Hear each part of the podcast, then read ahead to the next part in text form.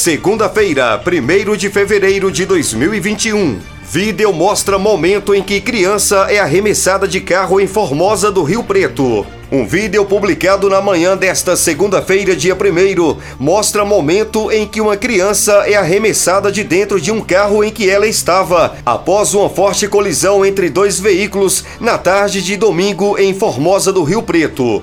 As imagens foram capturadas por uma câmera de segurança e mostra momentos depois do impacto. É possível ver nas imagens que a mãe da criança sai desesperada do veículo e com as mãos sobre a cabeça e corre em direção ao filho. Em seguida, diversas pessoas chegam ao local.